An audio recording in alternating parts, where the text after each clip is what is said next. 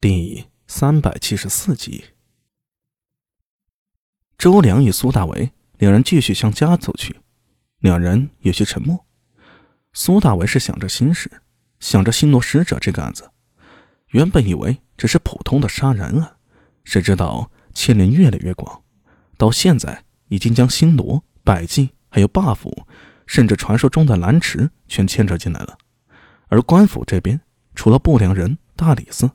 甚有李克师太史局的委托，这千斤重担压在自己一个人肩膀上，想想挺头疼的。阿米，一旁的周良忽然开口叫了一声，苏大伟扭头看去，只见周良看着自己，脸上的表情有些奇怪，有些难以为情，又有几分愧疚。阿米，虽然我现在不是不良人了，但一些人脉尚在。如果有需要帮忙的地方，只管开口。啊，放心吧，二哥，我知道的。苏大为应了一声，察觉周良面色有异，不由得问道：“呃，二哥，怎么了？”阿米，你不记得了？这里……周良指了指脚下的长街。这里是你第一次当不良人，我带你巡逻的地方啊。被他这一提醒啊，苏大伟猛地记起来了，也不能说是记起来了，而是记忆里这具身体主人最后有这么一个片段：咚咚咚，伴随着夜幕笼罩长安，六街鼓齐鸣。苏大为站在安化门大街的一座石桥上，向远处眺望。夜色中，皇城轮廓依稀可见。他转过身，就看见不远处大通坊的坊门正在关闭，然后。诡异出行，周良及时跳到路边的水沟中，侥幸逃得一命。而苏大为则被黑气吞噬。夜色笼罩，周良脸颊旁的咬肌跳动了一下。其实那件事儿，我心里一直很自责。我当时应该拉着你一起跳水去的，可是我没有，我只顾着自己逃了，却把你扔在了街上。二哥，苏大为缓缓摇头道：“那不怪你，任何人遇到危险都会那样做，就算我也是一样的。再说，若不是因为如此，他一个来自后世的灵魂，如何能重生在大唐呢？”二哥，你我打小的交情，不要再说这种话了。你在公交署做了一番事业出来，我呢，安心做我的不良副帅。这日子有滋有味的。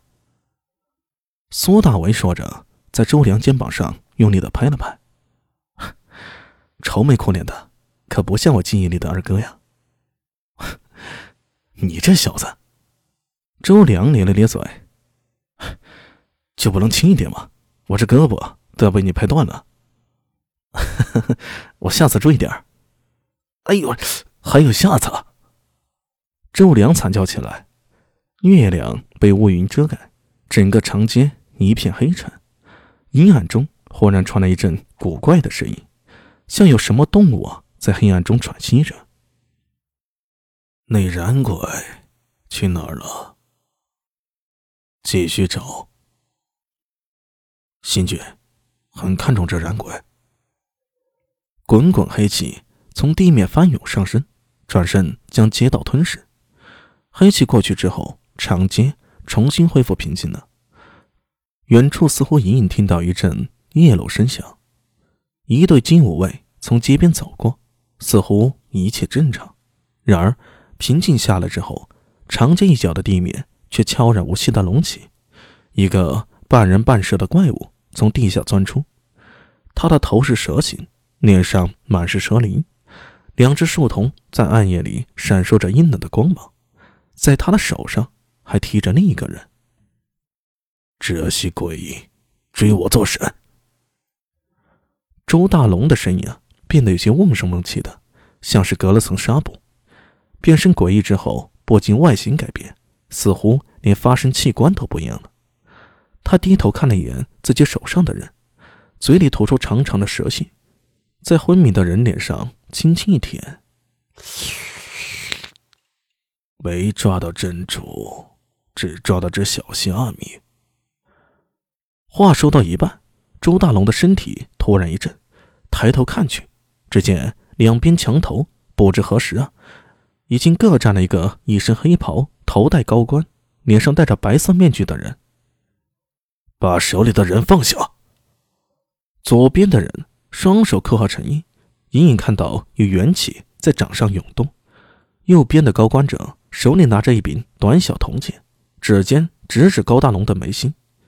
不知为何，高大龙从那柄剑上感到莫大的危机。你们是太师局？知道是太师局，还敢放肆？荧惑星君与我们李大人有约，诡异不得无故伤人，否则……这名太史官话还没说完呢，高大龙身体一旋，猛地向地面钻去，他脚下的石砖如同崩塌下陷，片片瓦砾。飞射向两名太史官，想跑！左边那人双手往下压，元气崩塌，一枚方形圆印从他手中落下。你！右边那人手臂一震，铜剑化作一道金光电射而出，